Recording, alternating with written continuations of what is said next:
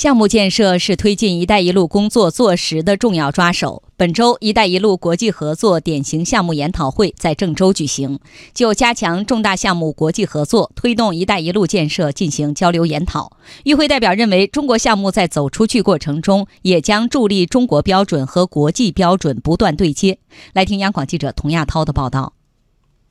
作为“一带一路”沿线最大的在建燃油电站项目。由山东电力建设第三工程有限公司承建的沙特盐步三期燃油电站项目三号、四号机组正在按照规划顺利建设。山东电建三公司海外市场部总经理朱林涛介绍，项目运用国际化招标承包模式，利益相关方较多。不过，项目在建设过程中不断的和国际标准对接。最终推动运营良好，赢得业主信赖。我们虽然是由德国的 Fisher 做的国际标准要求，但是我们的生产制造在武汉和北京材料一些要求也都符合国际标准的要求，也都对中国的标准进行了对标，同时建立了这个国际的标准库，共建立了标准三百余册。呃，项目上同时严格按照国际的标准编制了四十余个。管理体系文件覆盖了项目管理的各个方面，针对每一个施工项目呢，要符合欧美标准的工作程序和质量控制计划，和中国标准相结合，啊，确保质量管理全面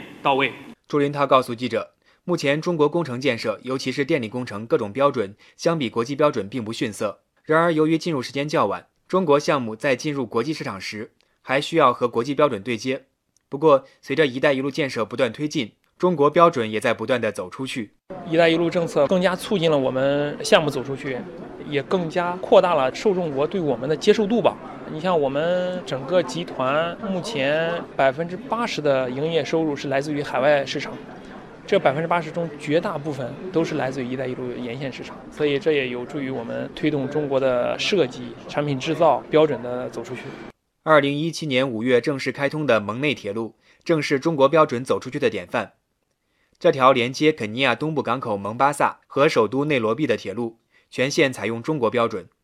这也是海外首条采用中国标准、全方位运营维护的国际干线铁路。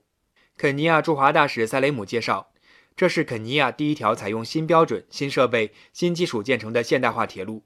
未来随着项目移交，希望肯尼亚能够建立自己的标准，掌握发展的钥匙。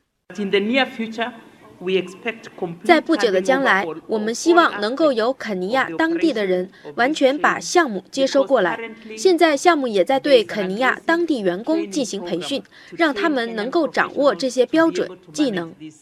外交部国际经济司司长王小龙介绍，在“一带一路”建设过程中，将推动规则和标准的软联通，确保项目可持续发展。我们不仅重视加强各国的。基础设施硬联通也不断推动规则和标准的软联通。从技术类标准来说，中国对各类技术性国际标准的采标率已经达到了百分之八十五。积极对接各方普遍接受的国际标准，